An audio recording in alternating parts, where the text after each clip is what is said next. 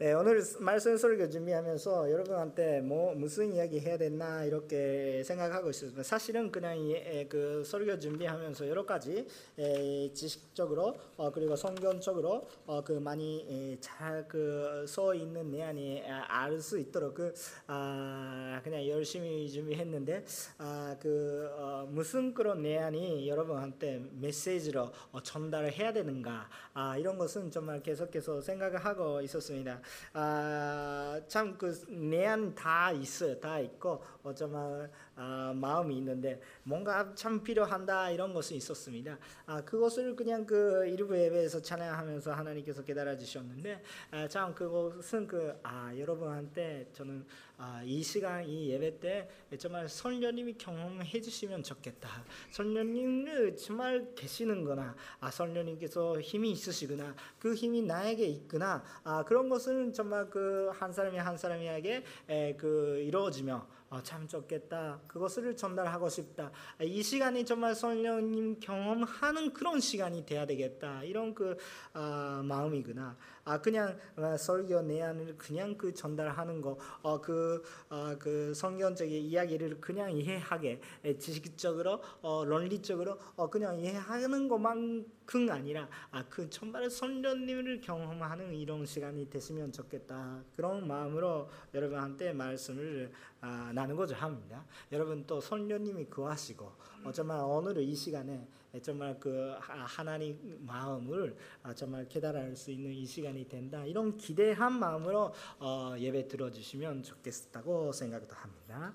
아, 그 오늘 그 내야는 어떤 내야이지만 그써 아, 있는 내야는 그 우리가 아, 그 어, 초대교회 그 어순절 이후에 많은 어, 사도들이 선도들이 교회가 아, 성장하면서 인원수가 폭발적인 속도로 어, 그 늘어나고 있었습니다. 아 그만큼 밖에가 있었고 그 밖에가 드디어 어, 그 선도 어, 리더십이었던 집사로서 어, 뽑아놓은 그 어, 스테판이라는 사람까지 예, 가고 어, 결국은 순교하는 사건이 일어났습니다.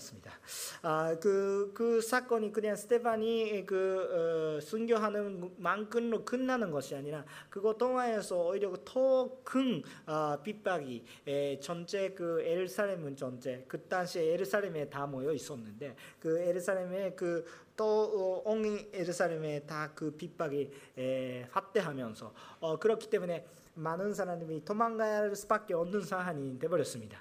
아, 그 중에 있었던 피리폴라는 사람이 그 사마리아에 갔다고 합니다. 아, 사마리아랑 유다가 아, 유다야가 그냥 싸우고 있었기 때문에 일단 도망가는 것이 참 좋으니까 그것이 같다고도 생각을 하겠지만 아, 그런데 거기에 에, 가면서도 전도하면서 많은 사람들이 에, 그 예수님 믿는 그런 사건이 일어났습니다. 아, 보통은 그런 도망가고 있기 때문에 예수님 믿었기 때문에 도망가야 되는 상황이 되버렸기 때문에 불만이 생기도 어, 생기더라도 어, 그냥 그 어쩔 수 없는 아, 당연한 아, 그런 상황이 있는데도 불구하고 어, 그래도 어, 그 예수님을 줬습니다 이렇게 에, 선포하면서 어, 그냥 갈 수 있던 것은 아, 진짜 하나님의 역사가 진짜구나 이렇게 느낄 수 있는 것입니다. 그만큼 그 선전지만 하고 있었던 것이죠.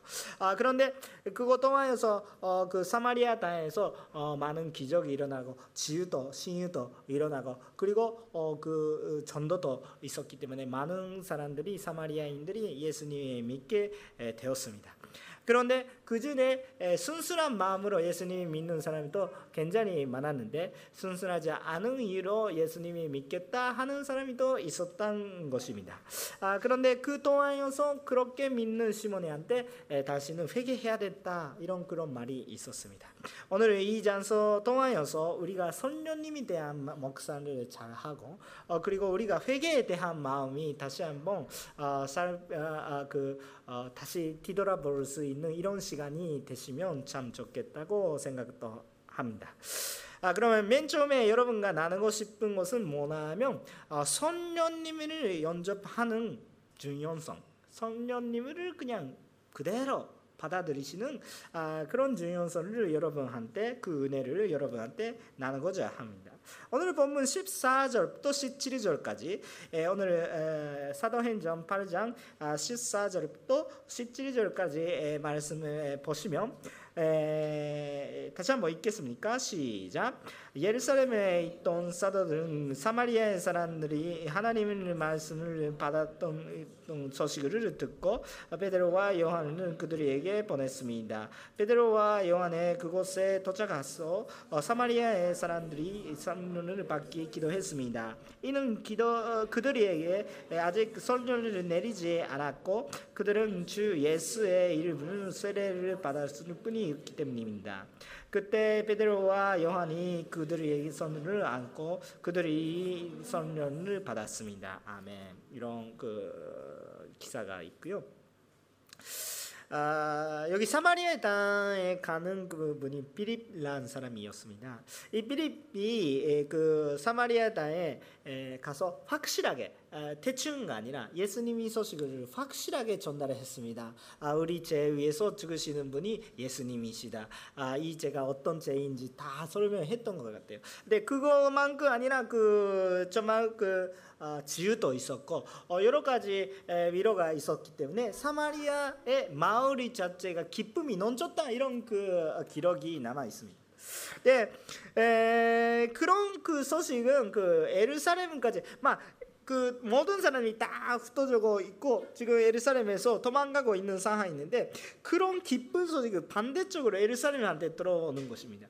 아무래도 그냥 그뭐 산이 있고 언덕이 있는 것도 아니고 일단 연결되고 있는 단이 있기 때문에 약간 산이 있고 언덕이 더 있겠지만 그런데 일단 연결되고 있고 어, 그런 것입니다. 사마리아 땅과 예루살렘은 얼마나 유다 유다야의 땅 그리고 사마리아의 땅 얼마나 그냥 거리가 있을까라고 생각하면 그렇게 멀지가 않습니다. 걸어서도 가를 수 있는 건데 아니 5분 거리 그런 거리가 아니지만 아, 그런데 에, 그냥 아, 차로 30분 40분 그저 그 정도 거리니까 걸어서는 가를 수가 있는 거예요. 걸어서 갈수 있는 그런 옆 땅입니다. 아, 그렇기 때문에 소식은 들어오겠죠. 그렇게까지 마을을 온 마음 마을 자체가 참 기뻐한 마음이 가득했다면 그 소식은 들어오겠죠.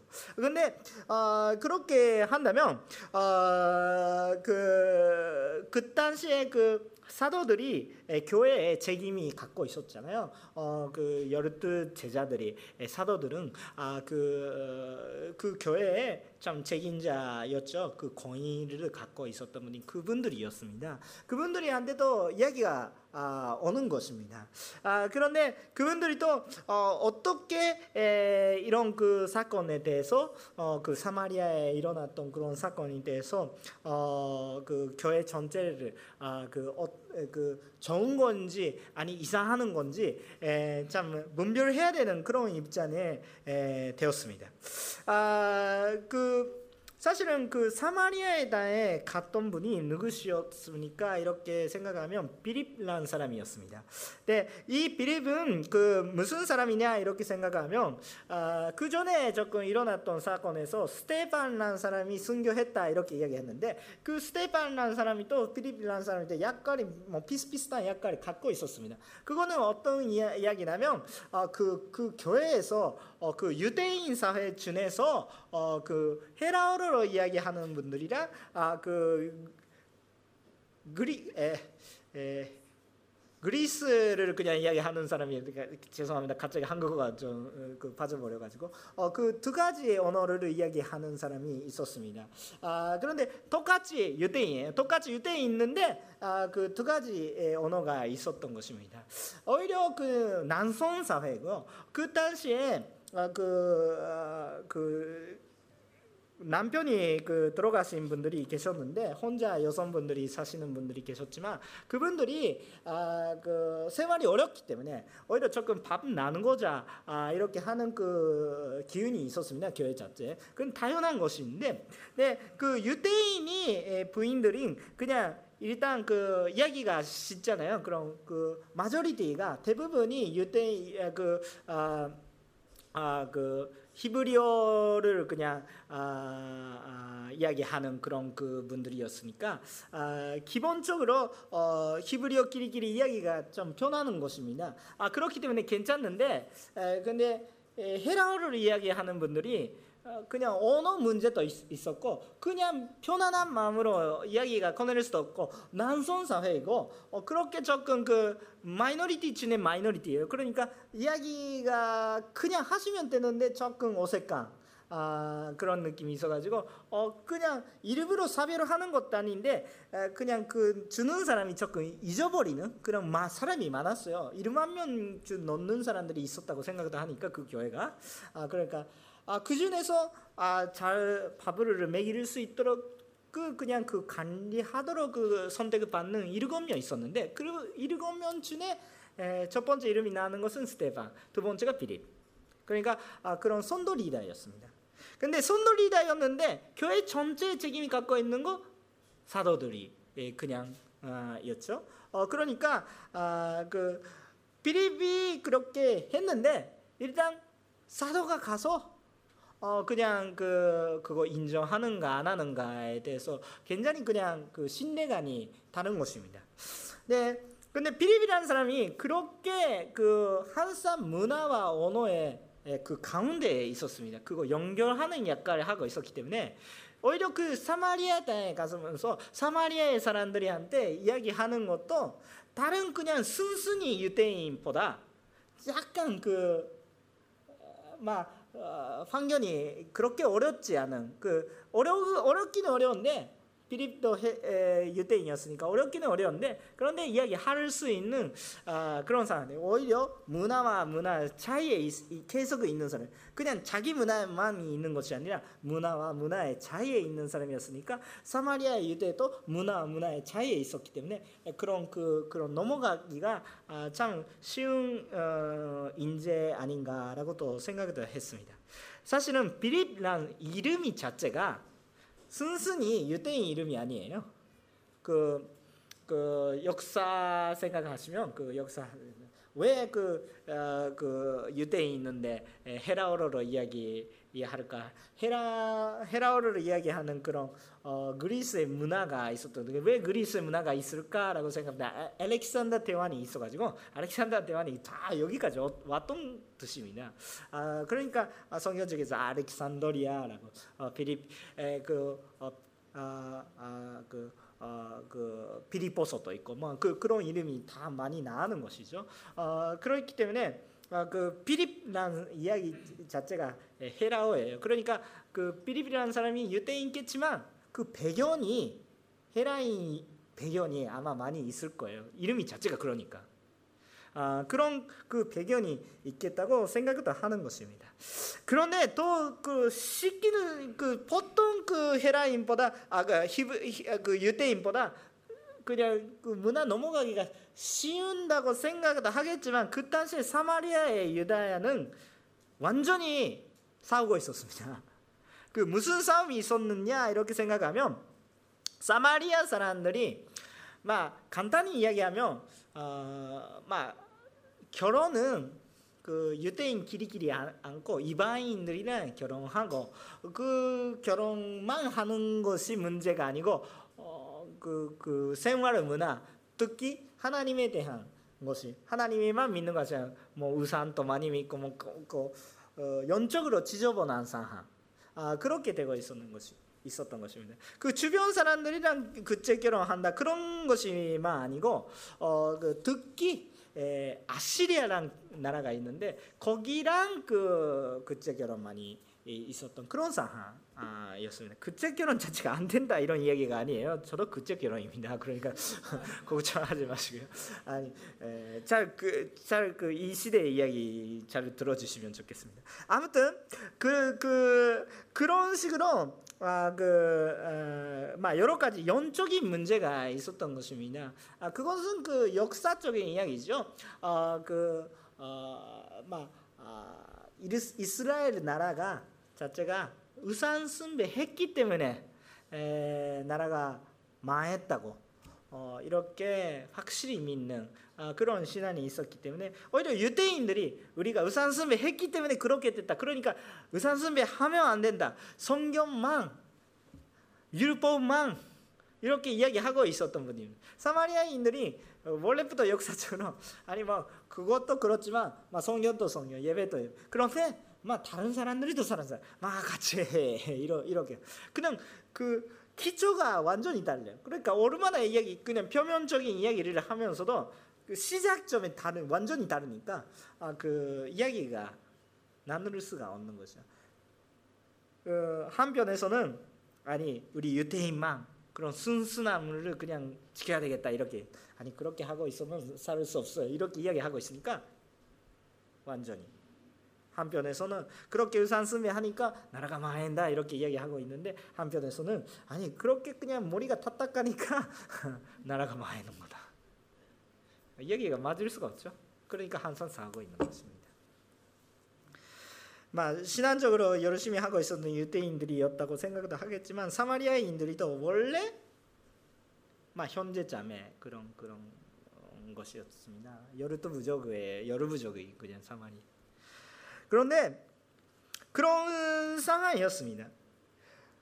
근데 근데 대립이 있는데 근데 그 막 사마리아인들이 예수님이 믿었다는 소식을 듣는 거예요. 그 근데 그거 아주 조심스럽게 됩니다. 아니 예수님이 믿었다 이런 소식이 듣고 기뻐하는 모습이 있는데 도대체 그게 무슨 소식인가? 어, 왜냐면 아 예수님 믿었다 괜찮아. 근데 무슨 우산이 있고 그 중에 더 예수님이 된가? 그런 신앙이 더 계속되면 아, 더 큰 문제가 일어날 수도 있다. 왜냐하면 이스라엘이 역사적으로 생각하면 원래 원래 다 하나님이 많이다 이렇게 하고 있었던 여르트 부족이가 있었는데 근데 그 중에서 많이 빠져버렸던 뜻이죠. 그러니까 그냥 아니 하나님이다 하나님인데 근데 똑같은 역사 계속 하시면 안 된다 이렇게 하면서 잘 봐야 돼요. 왜냐하면 사마리아인들이 그냥 여러 가지 여러 가지 신는. 근데 사마리아인들이 생각 안 할 때는 그냥 저는 일본 사람으로서 어, 그냥 많이 차이가 없다고 느껴요. 일본 사람도 특이해가지고 요즘은 한국 분들도 모르겠지만 아 그 어, 결혼식 할 때는 교회에서 뭔가 하나님의 앞에서 그냥 소약은 하는데 아, 그냥 뭔가 그냥 원하는 것이 있으면 신사나 어디 가지 가면서 뭔가 하면서 아, 들어가실 때는 아 막 아, 절로 가면서 뭔가 그냥 뭐를 믿고 있는지도 모르겠는 막 그냥 좋은 거 해주시면 좋겠지 이런. 느낌으로 그냥 그러니까 사마리아인들이 그냥 웃길 수가 없어요. 막 그럴 수도 있겠지 이렇게 생각하는 것은 이해는 잘 갑니다. 근데 그런 사람들이 예수님 믿었다 이렇게 하는데 진짜로 예수님이 진짜 믿었는지 그거 확인해야 됐다 이렇게 생각하는 것이 뭐 교회 책임자로서는 그런 어, 느낄 수밖에 없는 것입니다. 그냥 아주 아주 드리케트한 그런 그 문제입니다. 아니 그 사마리아인라도 예수님이 믿을 수 있겠죠. 그런데 진짜 믿었다. 근데 너무 너무 사별하면 또 안 되고. 왜냐하면 사도행전 1장 8절에서는 성년제에는 예수님께서 뭐라고 말씀하셨습니까? 사도행전 1장 8절에 이렇게 써 있습니다. 아, 조금 열어 주실까요? 사도행전 1장 8절의 말씀은 아주 유명한 말씀입니다. 읽겠습니다. 그러나 성령께서 너희에게 오시면 너희가 권능을 받고 예루살렘과 온 유다와 사마리아의 그 땅 끝까지 이로 내 주인이 될 것이다. 아, 사마리아, 온 사마리아 나 있으니까 아 하나님께서 그렇게 해주시겠지 이런 것은 근데 실제적으로 일어났다면 그거는 인정할 수밖에 없는 상황이 있는데 실제적으로 일어났다면 조금 조심스럽게 처리해야 되는 문제예요. 왜냐하면 진짜 예수님이 믿는지 아니 그냥 그 다 우산이 있는데 그냥 그 중에 예수님이 됐는지 그렇게 좀그 조사하는 필요가 있다라고 생각을 하는 것입니다. 근데 거기 가서 자 조사하러 어, 어, 베드로가 요한이 오는데 그 뭐를 했습니까? 라고 생각하면 성령님이 받도록 그 기도했다는 뜻입니다. 왜 그렇게 했습니까? 아까 사도행전 1장 8절에 그냥 써 있었던 것처럼 어떻게 써 있었습니까? 성령께서 너희에게 오시면 라고 써 있어요. 성령께서 너희들에게 오시면 라고 써 있었기 때문에 사마리아 땅에 그냥 진짜 하나님의 역사가 이루어지는 것이 성령님이 있어야 해야 이루어지는 것이다. 이렇게 생각할 수가 있습니다.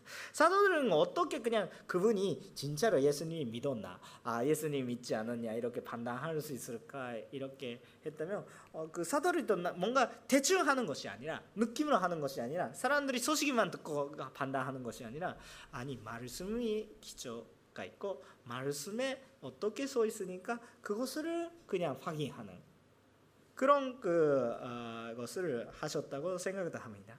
그래서 어, 그내 내게 그 선녀님께서 너희에게 오시며 이렇게 써 있었기 때문에 사도들은 선녀님이 있을까라고 조사했던 것입니다. 그렇다면 선녀님이 모른다 이런 상황이에요. 저 그럼 들렸던 것인가 이렇게 생각하는데 그만큼 그냥 그 사도들이 그냥 놔두는 것이 아니라 그분들에게 기도하는 것입니다. 기도했다면 선녀님이 내려오셨습니다. 아 그럼 이때 이게 아 진짜 하나님의 역사다 이렇게 생각하다. 우리들이 그 예수님이 믿는 사람이 많아지면 아주 참 좋겠다고 생각을 합니다. 나 저도 저도 물론 그렇게 생각합니다. 그런데 그냥만이 예수님이 믿는다 이런 것이 일어났 더라도 그것이 진짜 거 있는지 잘못된 건지 잘 구별을 해야 되는 문제가 있습니다. 왜냐하면 여러분께서 지금 역사적으로 이, 이 사도행전 8장에 있는 역사들 많이 뒤, 그냥 그 나중에 태어났던 우리들입니다. 이거는 2000년 정도 전의 이야기입니다. 근데 그 역사 속에서 무슨 사건이 그리, 그리스도 교회 안에서 많이 일어났습니까? 이단죠. 이단 문제가 많이 생겼잖아요. 똑같이 말씀을 읽고 있습니다. 똑같이 하나님을 예수님이 이야기합니다. 그런데 뭔가 이상하다.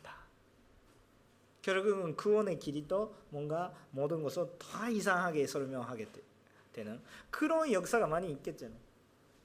아니 일본도 얼마나 이단이 많아요. 근데 그만큼 한국에 더 잘된 교회도 많지만 한국도 그 일본보다 더 이단 많습니다. 왜, 왜 그렇게 됐습니까? 똑같이 성경책을 쓰고 있고 똑같이 예수님이 이야기하고 있으니까 똑같이 보여요.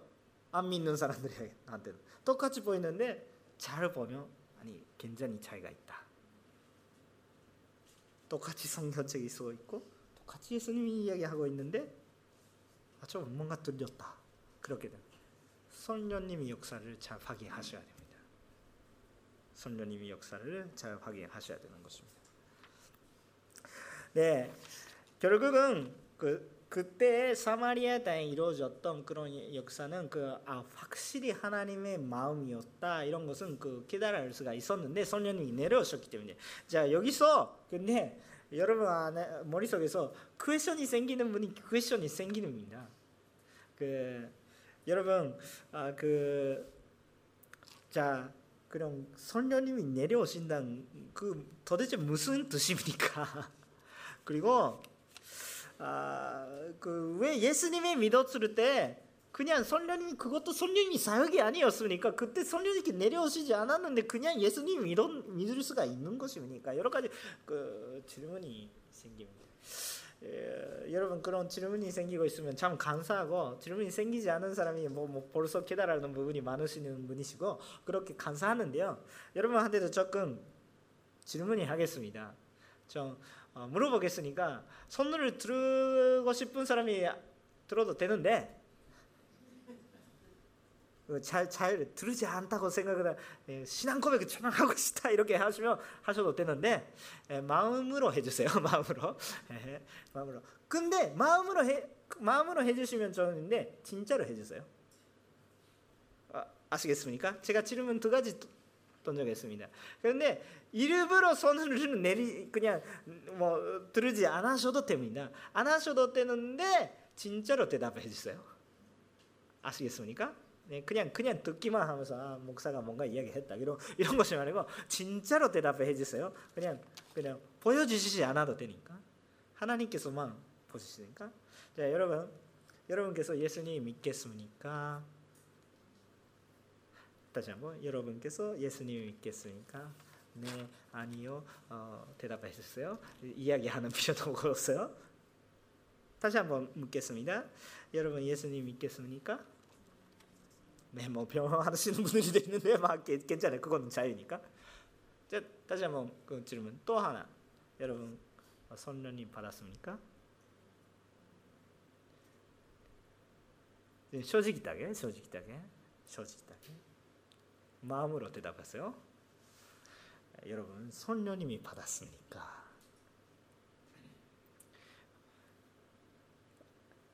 혹시 할렐루야 나는 받았습니다 이렇게 이야기하는 사람들이 오늘 이후에 생기는 그런 그 질문에 대한 여러 가지의 그 설명을 아메 아메 하시면 되고 어, 모르, 몰랐던 것이 있으면 아 다시 깨달으시면 되고 몰랐었던 분들이 오늘은 성령이 받기를 원합니다.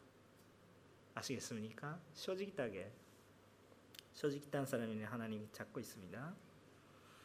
자 여러 가지 질문이 있는데 오늘 그냥 시간 문제도 이거 가지고 세 가지 정도만 그냥 그 나누겠습니다.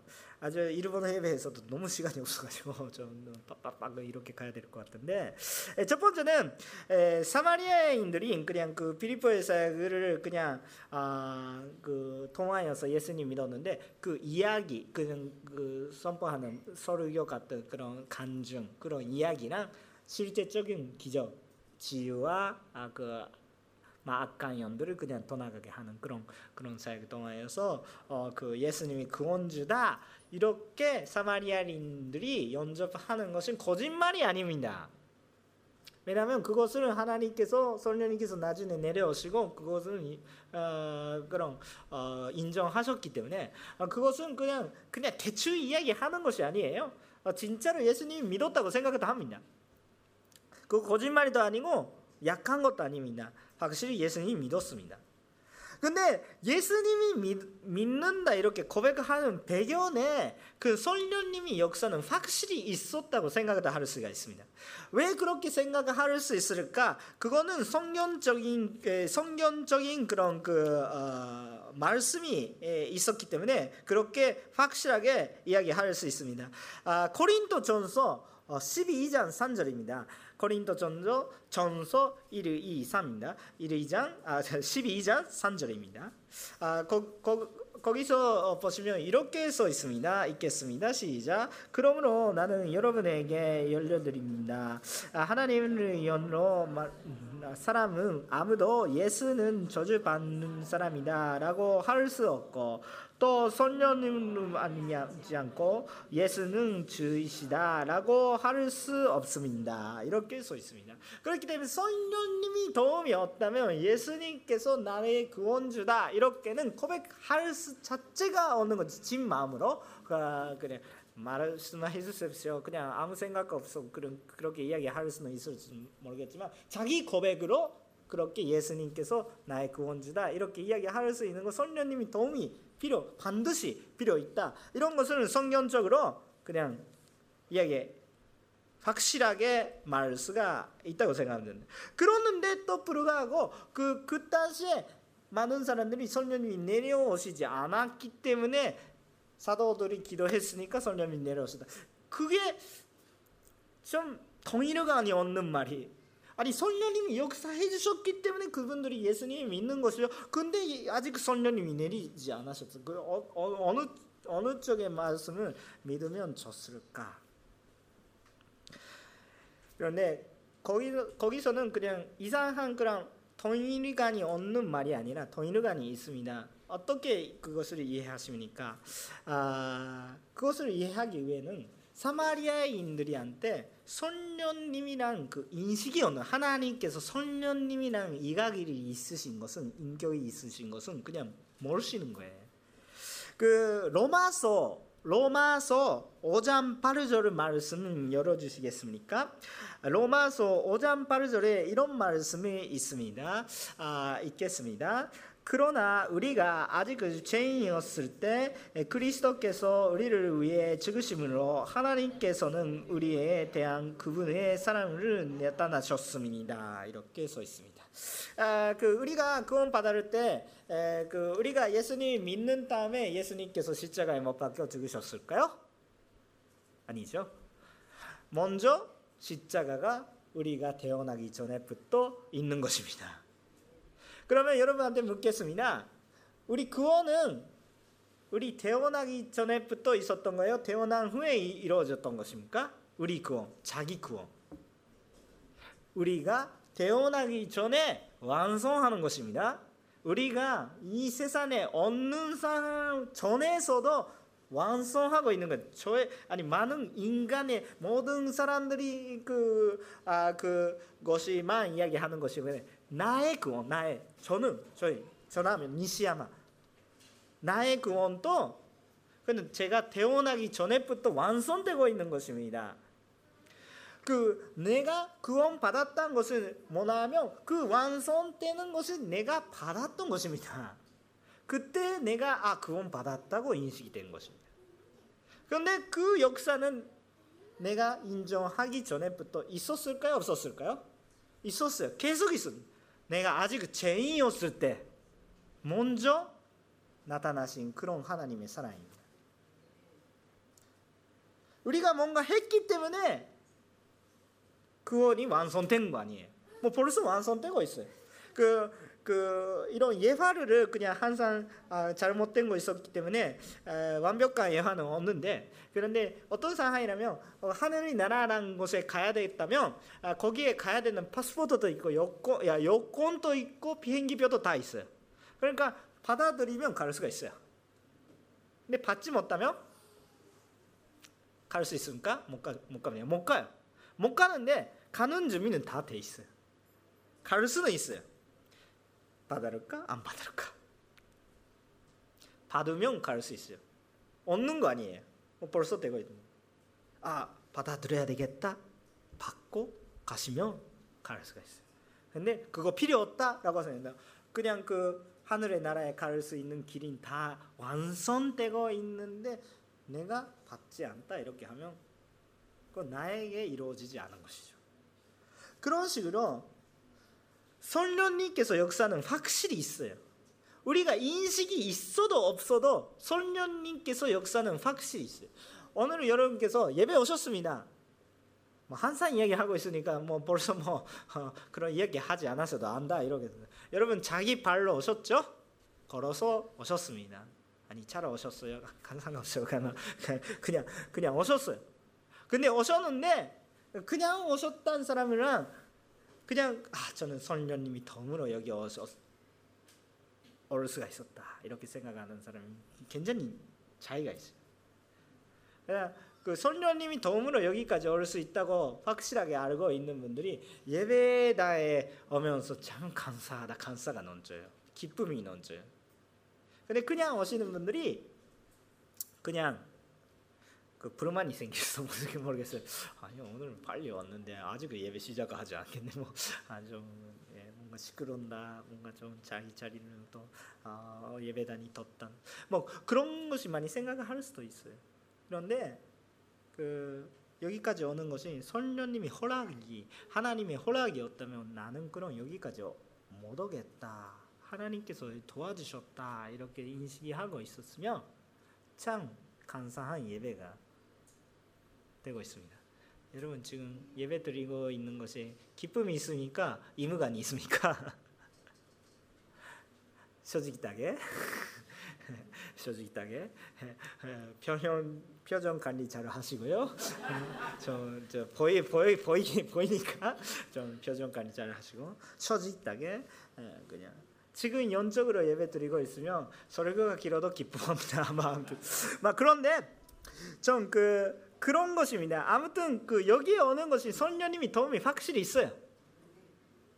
왜냐하면 예수님이 주다고 이렇게 이야기하는 것이 성령님이 도움이 없으면 못다니까. 여러분 아까 찬양 했어요. 했습니다. 주 찬양하리라. 우리 주다고 이렇게 하는 거예요. 성령님이 도움이 있었죠? 로마서 5장 8장 믿으면 있었죠? 있었는데 느꼈는지 자기 그냥 내 힘으로만 하는지 완전히 차이가 있습니다. 내 힘으로 하고 있으면 찬양이 찬양이 아니고 성령님이 덤을 느끼면서 하고 있으면 찬양이 찬양이 되는 것입니다. 아무튼 그런 식으로 하나님께서 그렇게 우리를 그냥 인식이 하는지 인식이 못하는지 상관없이 하나님께서 하고 있습니다. 우리 인식이 하시면 정말 힘이 받는다. 그런 이야기입니다. 그런데 결국은 우리가 하나님을 어떻게 보고 있는 거에 따라서 우리 신앙생활에 우리 삶에 완전히 변화가 된다 이런 이야기입니다. 여러분께서 하나님 혹시 하나님을 아주 엄격한 분이시다 이런 것이만 그런 생각을 하고 있었다면 그 어떠 어떠십니까? 하나님께서 엄격하시는 분이시잖아요. 정의하신 위신 위대하신 분이시고 가볍게는 볼 수가 없잖아요. 우리 주인이고 우리 전이고 전 그 하나님께서 잔져 주시고 우리 우리는 그냥 비잔저물이고 완전히 자기가 있잖아요. 그런 하나님이에요. 그러니까 그거는 맞아요. 맞는데 그것만 보고 있으면 우리 그 신앙생활을 어떻게 됩니까? 아주 율법주의적으로 돼요. 모든 것은 의무예요. 의무. 그렇게 하셔야 합니다. 그렇게 하셔야 합니다. 그렇게 하셔야 합니다. 그리고 교회 생활도 아주 권위적이기 때문에 아니 권위가 중요합니다. 중요하죠. 중요합니다. 근데 그것이 뭐 전부 다입니까? 아니죠. 아닌데 너무 그렇게 될 수도 있어요. 그리고 자 그러면 하나님의 은혜의 주님이시다. 그건 맞는 말이잖아요. 은혜의 주님이시에요. 막 위롭고 은혜의 주님이시요. 근데 은혜다 모든 것을 그냥 은혜로 주신다. 그러니까 우리가 뭐 많은 죄를 져도 하나님께서 모든 죄를 용서해 주시겠다. 괜찮아 다 받아들이십니다. 그그 그 말이 맞습니까? 아, 드렸습니까? 맞아요, 맞는데 그것만 받아들이면 어떻게 합니까? 우리 예배가 긴장감이 없어요. 하나님 증거지요. 가볍게 보면서 은혜를 은혜라고 생각도 하지도 않고 그냥 당연하다고 생각도 하면서 아 그냥 예배는 가도 되고 안 가도 되고 지켜도 지키지 않아도 들어야 되는 헌금도 마찬가지. 어, 결국은 나의 자기 중심적으로 내, 나에게 맞는 것은 그냥 해주시니까 예수, 예수님을 믿는 거고 내 생각에 맞지 않으면 예수님을 믿는 필요는 없다. 자기 중심적으로 하나님이 중심. 왜냐하면 우리는 정말 자기 중심적으로 교육을 받았어요. 인간 중심적으로 사는 것으로 교육을 받았기 때문에 우리 문화가 다 그래요. 어, 한국도 일본도 마찬가지인데 주권을 누가 갖고 있어요? 국민 주권이죠. 그래 나에게 주권이 있는 거죠. 근데 성경적으로 보면 누구에게 주권이 있는 거예요? 주권은 하나님께서 갖고 있는 거예요. 아 그거는 나중에 조금 좀 놀라실지 모르겠습니다. 아니 그 아, 무섭다 이렇게 느끼실지 모르겠습니다. 그건 하나님이 마음에 모르시는 분들이에요. 근데 우리는 그렇게 교육을 받았으니까 그것서, 그것에서 벗어나기에는 진짜 훈련이 필요합니다. 생각을 바꿔야 됩니다. 아, 그런데 아, 주권 성경적이 어디 보면서 주권자가 나에게 사람이 주권이 있다 이렇게는 볼 수가 없습니다. 주권에 하나님이 있습니다. 자 그런 식으로 보면서 우리가 진짜 하나님을 어떻게 보는지에 따라서 우리 신앙생활에 많은 변화가 있습니다. 여러분 진짜 하나님께서 잠져 주시고 정말 위대하시고 그렇게 느끼고 있으면 우리 그냥 고민하고 있는 두려움이 여러 가지 문제 걱정되지 않으셔도 됩니다. 그렇게 됩니다. 왜냐하면 그렇게 대접해 주시는 완전히 구원해 주시는 하나님이시니까. 여러분 오늘 이 집에 가면 또 먹는 거 하나도 없다. 냉장고 그냥 건 어, 냉장고 그냥 아무것도 간 그냥 아무것도 들어가지 않다. 아 그런 상황에서 내일 뭘 먹을까? 이런 상황에 있는 거지. 걱정할 수밖에 없죠. 걱정할 수밖에 없어요. 할 수밖에 없는데 근데 성경점이 열려주세요. 성경점이 열리시면 아 그럼 가야에서 200만 년 정도 있었는데 아, 매일매일 판 떠주시고 물 떠주시고 그냥 고기까지 주셨구나. 지금 냉장고에 아무것도 없는데 아, 그 하나님이 나 하나님이구나. 그 걱정하는 거 그만두고 해야 되는 것을 합시다. 우리 삶의 변화가 되는 거. 환경에 대한 그런 물이 없는 것이니까 가야지. 근데 거기에서 물이 넘치고 있는 거예요. 이해가 안 가요. 이해가 안 가는데 그런데 그런 하나님의 역사가 있었던 것을 우리가 받아들이는가 안 받아들이는가.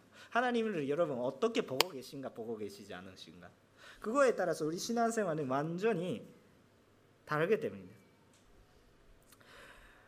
그 하나님 보는 거 얼마나 중요하는지 호세아서 6장 6절을 보시면 호세아서 6장 6절을 보시면 우리가 뭔가 제사 드리는 것보다 훨씬 하나님의 아는 것을 하나님께서 기뻐하신다고 써 있습니다.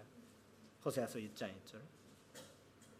그런 식으로 우리가 하나님께서 어떻게 보셔야 되는지 삼위일체 하나님이 잘 아셔야 돼요. 그냥 잔저주 하나님이나 구원주 예수님이만 보고 있으면서도 성령님이 역사를 잘 모른다면 우리 잘못게 하나님이 보는 거예요. 우리 삼위일체 하나님을 잘 보시고 그만큼 우리가 신앙생활을 변화돼야 되겠다라고 생각을 합니다. 혹시 그 삼위일체 하나님을 똑바로 볼 수가 없다면 결과가 어떻게 됩니까? 이단화이 됩니다. 이단화 됩니다. 하나님은 어떻게 근데 보통 사람들이 아니 똑같잖아요. 성경적 예수님 이야기. 아 똑같이 똑같은 것 같은데 똑같이 보여요. 그런데 실제적으로 영적은 완전히 똑같은 거 아니에요. 하나님을 잘못게 보시면 그 하나님의 보고 있게 보이는데 그거 우상순 맺어버립니다. 죄입니다. 근데 하나님이 똑바로 보시면 그거는 우리 신앙이 되는 거예요. 완전히 다른 것입니다. 그렇기 때문에 아주 미묘한 것이라고 생각하는데 걱정하지 마세요. 그렇게 빠지지 않도록 성령님께서 도와주시니까 네, 내 힘으로 하는 것이 아니에요. 성령님이 도와주시는 거예요. 걱정하지 마세요. 우리가 죄인이었을 때 하나님께서 먼저 사랑해 주시는 거예요. 자, 성경은 전체적으로 봐야 돼요. 그런 식으로 보시는 것입니다. 자, 그러면 다른 문제, 어, 어, 다른 다른 질문에 대답하겠습니다. 왜 빌립보 빌립, 빌립이 그냥 전도할 때 성령님이 왜 내려오시지 않았었을까? 아, 왜 베드로가 요한만 기도했을 때 안수했을 때 안수하면 그러면 안수하면 그 성령님이 내려오시는 거예요. 그런 질문이 혹시 있을 수도 모르겠습니다. 자 그런 거에 대해서 아주 힌트가 되는 그 말씀이 있습니다. 요한복음 3장 8절. 요한복음 3장 8절. 오늘 성경책이 많이 열어주셔 어? 죄송한데 요한복음 3장 8절에 이런 말씀이 있습니다. 읽겠습니다. 시작. 아, 바람은 보, 부르고 싶은 대로 부른다. 너는 그, 그 소리를 들지만 그 바람이 어디에서 오는지 어디로 가는지 알지 못합니다. 성령으로 태어난 사람이 또 모두 이와 같다. 이렇게 써 있습니다. 그거는 그 성령님께 주권이다. 아까 주권 이야기 했는데 성령님께서 마음대로 하신다 이런 이야기입니다. 우리가 성령님 이리 오세요 이렇게 하시면 성령님이 오는 것이 아니라 어, 성령님이 그걸 그, 그 그곳에 가라고 이렇게 하면서 어, 그 가는 것이 아니라 주권은 우리에 있는 거죠. 주권은 하나님한테 있어요. 성령님한테 있는 거예요. 그 성령님 하고 싶은 대로 하세요. 부르고 싶으니까 내리고 싶으니까 하는 거예요. 깨달하고 싶으니까 성령님께서 해주시는 거예요. 자 그렇게 생각하면 도대체 우리 존재가 뭔가 이렇게 생각하는 거예요. 어, 근데 알아서 어 선녀님께서 하나님만이 그냥 진짜 자기 진신에 이렇게 느낄 수가 있어요. 자 하나님이 아주 자기 진신이에요. 내 마음대로 다 하면서 그거는 하나님의 마음이 모르시는 것이죠. 하나님의 마음이 알수 있는 게 있습니다. 역대하 역대하 신6장 9절 말씀 역대하 신6장 9절 말씀. 아, 전반 부분만 읽겠습니다. 후반 부분은 그 당시의 이야기입니다. 그 전반 부분이 막 시대를 넘어가는 이야기였기 때문에 에, 조금 전반 부분만 읽겠습니다. 아, 읽겠습니다. 시작. 여호와의 세상을 모두 볼 수 있어서 그 마음이 온전히 그게 향하는 사람들이 힘있게 하십니다. 이렇게 써 있습니다. 아, 여호와께서는 그 하나님께서는 온 세상 다 보이고 보시고 볼 수가 있어요. 보시고 어떻게 그냥 그 마음이 온전히 그분께 그러니까 그 여호와랑 같이 하나님과 함께 하는 하나님의 마음이 올리는 분들이 계속 잡고 있다고. 그분들이 한테 어떻게 힘을 준다 이렇게 이야기하고 있는 거예요. 그러니까 그 하나님께서는 계속 잡고 계세요. 그 여러분께서 지금 그 제가 설교하고 있으면 다 이쪽에 앞을 보고 계세요. 보고 계시니까 참 그것을 많이 아 설교 듣고 계시구나 많이 느, 느껴요. 느끼는데 에, 가끔씩 지금 없는데 가끔씩 듣지 않은 사람이 있어요. 자고 있는 사람이 있어요. 젊은 젊은 철못들 때 저는 항상 항상 이렇게, 이렇게 했어요. 목사님이 모르신다 이렇게 생각하는데 잘 아시더라고요. 아무튼 저도 잘 압니다. 아, 저도 잘 압니다. 듣고 있지 않은 분들이 잘 압니다. 아, 일부러 그냥 이렇게 하지 않는데 에, 에, 여러분도 저 여기 서십시오. 근데 듣고 있지 않은 다른 생각하고 있나? 소리 열심히 하고 있는데 지금 머릿속에서는 오늘 밤에 저녁에 뭘 할? 이렇게 생각하는 사람 잘 보여요.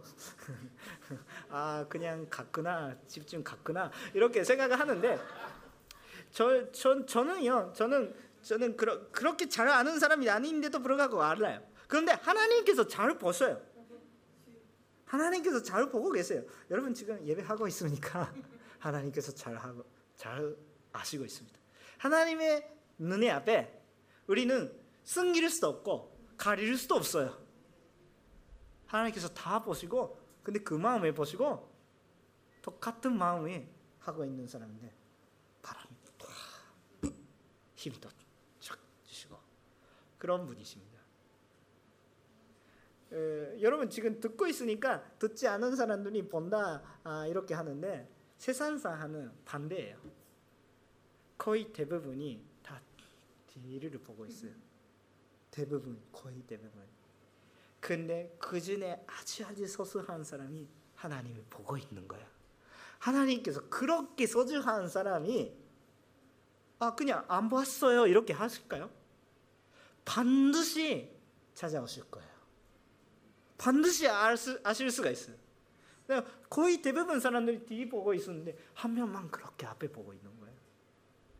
그 사람이 모습이 옷이 너무 더럽다, 영적인 이상한 너무 더럽다. 그래도 하나님이 보고 있는 거예요. 하나님의 마음이 어떠세요? 계속 그 시대를 넘어가서 어디에 있을까 계속 찾아면서 여기 있습니다 이렇게 하고 있는 사람. 왜 어떻게 그냥 놔둘 수가 있을까요? 반드시 찾아가시고 그에게서 에 그냥 오라와 이러와 이렇게 하십니까? 아니죠. 이리 올 수 없으니까 들어온 곳에 내려오시고 같이 가자. 일어날 수도 없으니까 일어날 수 있는 힘이 같이 주시고 그렇게 해주시는 분이십니다. 우리 하나님이 어떤 분이신지를 잘 보셔야 됩니다. 그거에만큼 우리 신앙생활이 완전히 다릅니다. 어떤 신앙생활을 하는지 여러분께서 하나님을 어떻게 보고 계십니까? 마지막으로 설교 마지막 아닌데 세 번째는 성령님이 받는다는 어, 도대체 어떤 것입니까? 성령님이 받았다. 성령님이 내려오셨다. 그게 뭐예요? 그냥 너무 덜 돌려서 이야기하지만 그 확실한 확신만 이야기하겠습니다. 그것은 무엇입니까? 성령님이 받는 것이 내가 구원이 받았던 확신입니다. 확신. 나는 반드시 구원이 받았다. 성령님이 내려오시고 성령이 준마하고 있어 순교한 스테반은 그 순교하는 순간에 예수님 보고 있어요. 아 하나님의 의변에 서 계시다. 보통은 앉아 계셔야 되는데 성경책 서 계시다. 참 환영하고 계십니다. 그것을 보면서 아 나는 지금부터 죽을 수밖에 없는 상황인데 그래도 하나님께서 받아들이시구나. 그렇기 때문에 그 죽음이 두려움을 넘어가는 오히려 죽이려고 하는 살인자들이 한테 제가 그분들이 한테 없게 되지 않도록 해주십시오. 중보가 하는 거예요. 죽이려고 하고 있는 사람이 왜 그렇게 죽이려고 하는 사람들한테 그런 원수한테 그런 기도가 나타날까요? 진실한 마음으로 나타날까요? 예수님 보고 있으니까요. 아 잘못된 거 없다. 그만큼 구원의 확신. 나의 인생 잘못된 거 없었다. 혹시 있었더라도 그제 되었다. 그런 확신이 있으니까 하나님한테 따라갈 수가 있는 거예요. 죽어야 되는데 따라갈 수 있어요. 오히려 아 나는 그걸 했다 이렇게 생각하는 거. 선녀님께서 그런 그 내려오시면 우리한테 구원의 확신이 있으니까 거기서 힘이 나타나는 것입니다. 완전한 구원이 받았기 때문에 아 이분이 신뢰가 할 수 있다. 이분이 어떻게 해주실 거다. 아, 하늘 나라에서는 면이 없구나. 그럼 하늘 나라가 내려오시면 면, 면이 거치겠구나 타연하지 그러니까 기도하는 것이 그대로 그렇게 거룩한 것이 내려오는 것이죠. 내가 기도하는데 지금까지 성령님이 준마하지 않으면 이렇게 해주십시오. 나는 그렇게 하고 싶습니다. 그렇게 하고 싶습니다. 이렇게 이야기하고 있었던 것이 성령 준마하면 내가 이야기하고 싶은 것을 빠져버리고 하나님께서 기도하라고 하신 것은 기도하게 되고 내 말로 그 일본어 제, 제, 제 일본어가 일본어 일본어도 빠지고 하나님께서 말씀을 하라고 하는 말로 지금 한국어로 하고 있네요. 뭐 아무튼 하나님 뜻대로 또 이해가 못하는데 근데 하나님이 그렇게 기도하는 그냥 방언도 그냥 그렇게 그렇게 생각하면 이상한 것도 아니에요. 내가 기도하고 싶은 것이 아니라 하나님께서 기도하시라는 그런 것을 그냥 하게 되는 거죠. 내가 하고 싶은 것이 아니라 하나님께서 하라고 가라고 기도하라고 이렇게 하고 싶으면 내 신기하게 내 마음으로 그냥 하게 되는 것이 어디서 옵니까? 구원의 확신. 구원의 확신에서. 다시 한번 다시 한번 아, 사도행전 1장 8절의 말씀 사도행전 1장 8절의 말씀 뭐 똑같이 계속해서 네, 예수님께서 사도행전 때 마지막에 말했던 그 말이니까 참 중요해요. 근데 어, 떻게 다시 한번 보겠습니까? 그러나 아, 아, 아, 우리가 아직 아, 죄송합니다. 여기 아니고 어, 사도행전. 예. 앞에 보겠습니다. 죄송합니다. 시작. 그러나 성령께서 너희에게 오시면 너희가 권능받고 예루살렘과 온 유다와 사마리아와 땅끝까지 이르러 내 증인이 될 것이다.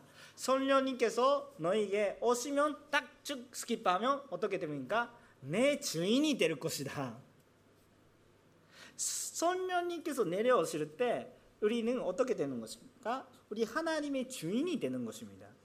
지금까지는 그냥 지식적으로 받아들이고 아 예수님이 위대하신 분이시구나 아 친절한 분이시구나 은혜스러운 분이시구나 아 그렇게 인정하고 믿겠습니다 나는 믿겠다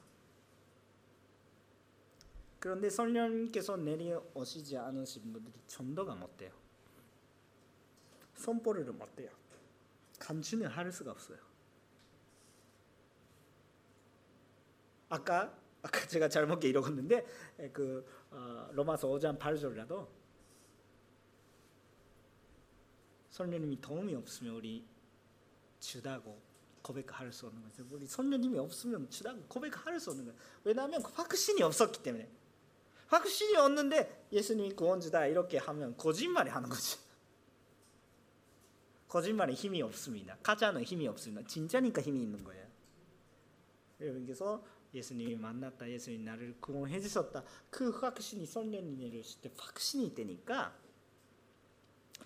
그 아, 사마리아인들이 생활이 변화가 되고 무슨 변화가 생겼으니까 물론 현상은 아마 오순절 사건 때 일어났던 것처럼 기도가 이루어졌다 이렇게 확실하게 하나님이 간주한다 이런 것인데 포인트가 구원의 확신. 그러니까 나는 예수님은 구원주다고 반드시 고백하게 되었던 주인이 되었던 것이죠. 여러분 전도하고 싶습니까? 걱정하지 마세요. 성령님이 준마하시면 전도하고 싶어요. 아니 나는 전도하고 싶지 않은데 어떻게 하면 전도하고 싶게 됩니까? 이렇게 포인트가 다릅니다. 먼저 성령님이 구하세요. 순서가 있어요. 성령님이 주마 하면 참 전도하게 가는 거 기쁨이 됩니다. 그리고 그렇게 되는 것이니까 어쩔 수가 없어요. 변화되는 것이요. 우리 하나님을 어떻게 보는가. 그거에 대해서 우리 생활에 많이 변화가 됩니다. 하나님을 삼위일체 하나님이 그대로 받아들이시고 연접하며 하나님의 직권을 인정하고 그거에 순종하면서 하나님이 구하시며 성령님께서 내려오시고 우리가 주님의 주인으로서 힘이 받고 나갈 수가 있습니다. 그냥 그것은 지식적인 것이 아니에요. 그냥 내가 아 그냥 예수님이 하는 것이 대단하다 인정합니다. 내가 인정하겠습니다. 그렇기 때문에 예수님 믿을 수만큼 음, 아, 아 그냥 대단하신 분이시네 이런 것이 아니에요. 그거는 내가 주권자예요. 그거 그거 아니고 아 정말 몰랐더라도 주님한테 따라가는 우리들이 되시면 좋겠습니다. 소리가 맞지는 것이 아니고 두 번째 갑니다. 두 번째는 조금 빨리 갑니다. 아, 우리가 잘못게 아, 그냥 구하시는 사람이 될 수가 있다. 잘못게 구하시는 사람이 될 수가 있다. 오늘 사도행전 8장 말씀은 에, 그 어, 아, 20절부터 어, 어, 아, 죄송합니다. 18절부터 19절까지 에, 말씀을 보시면 시몬이라는 사람이. 이거 베데로가 아니고 그런 그 어, 마스르자 시몬 그런 그 그런 어, 그, 원래 그냥 우산 숭배하고 있었던 분이시죠. 아, 그가 있었습니다. 근데 그도 예수님이 믿었다고 어, 써 있습니다. 그런데 그 하시는 것은 잘못됐어요. 왜냐하면 시몬은 굉장히 에, 놀랐습니다. 지금까지 마, 마술을 하면서 뭐 어떤 마술인지 모르겠지만 마술을 하면서 그 사마리아 사람들이 놀라게 하고 있, 었습니다 근데 선녀님이 내려오신 다음에 자기도 놀라운 정도 그냥 어, 그 놀랐던 사람들이 지금 이제 나를 놀라게 하는 그 정도 힘을 그냥 주시니까 이게 뭐지 이렇게 생각하면서 그 거인을 어떻게 했습니까? 돈으로 사려고 했어요.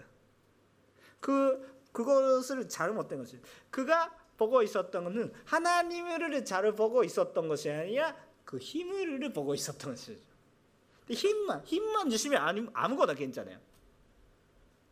우리 하나님이 어떻게 보십니까? 힘을 주시니까 그렇게 안 힘을 주셔도 주시지 않아도 우리 하나님이 보는 거예요.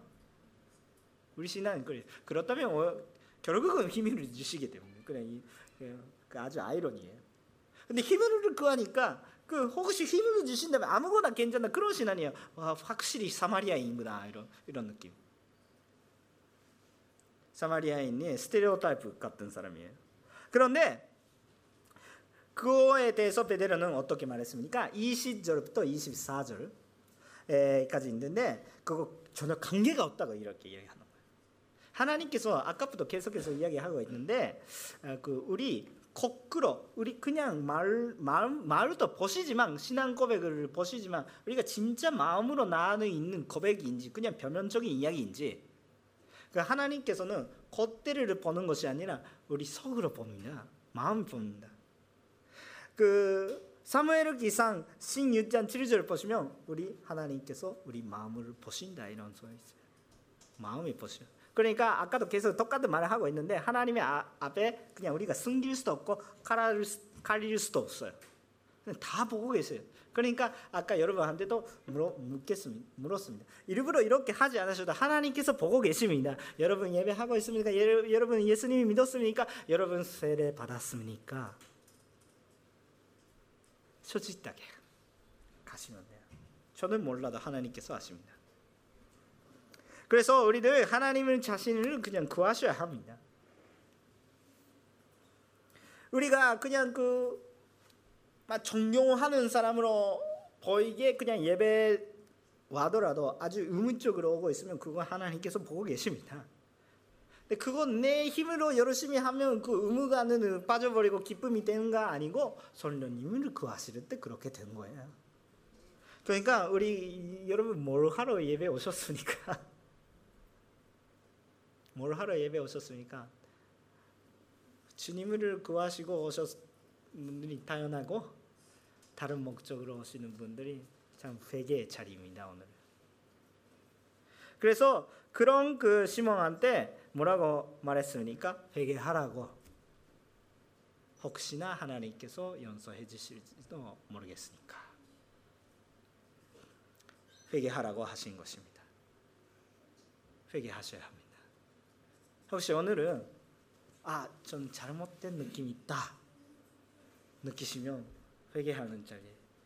저는 일부 예배하면서도 회개했습니다. 일부 예배 나오시는 분들이 다 아시는데 여러분 주님을 구하시면서 기도하면 하나 선녀님이 허락했다면서 예배하셨다면 참 기쁨이 넘친다 이렇게 이야기했는데 목사가 어떻게 예배하는지 그 준비 잘 늦으는 그냥 애를 애를 정말 화가 나면서 그냥 빨리 가야 된다 이렇게 막 어, 화나는 마음으로 왔기 때문에 아 찬양하면서 당신 뭐가 뭐, 뭐 하러 예배 왔습니까?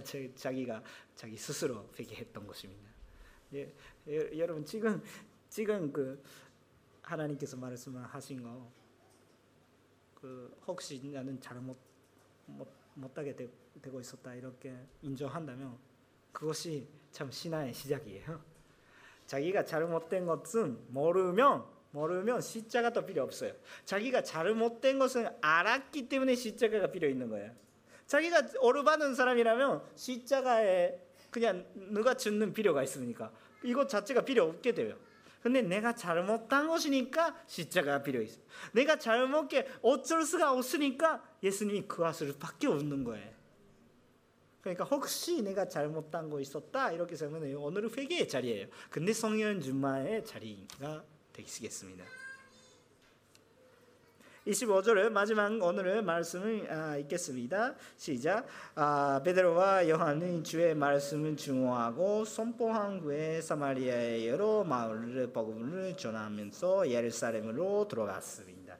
아멘. 결국은 우리 다 회개한 예수님 아그 선녀님의 준마하면서도 하는 것은 예수님께서 주다 이렇게 선포하게 되는 것입니다. 우리는 단순히 지식적으로 예수님을 믿고 그것을 받아들이는 것이 아니라 우리 선녀님이 내려오시고 우리 선녀님의 힘으로 죄를 보게 하여 주신다면 회개하고 그리고 근데 선녀님이 준마한다 이렇게 하시면서 간증하셔야 됩니다. 그냥 가만히 있으면 안 돼요. 가만히 있을 수도 없어요. 그래서 간증하면서 우리 그렇게 할 수 있는 힘을 계속해서 누가 주십니까? 선녀님이 주시니까 주님한테 의지하면서 주님을 잘 봐면서 천면 전부 다 하나님한테 엎드리고 조건을 내리지 않고 모두 다 엎드리고 하나님의 앞에서 모두 제가 갖고 있는 거 다 줘서 하나님의 앞에 줘서 그리고 하나님이 따라가시면 참 우리 거룩한 변화된 신앙생활이 바로 시작됩니다. 기도하시겠습니다.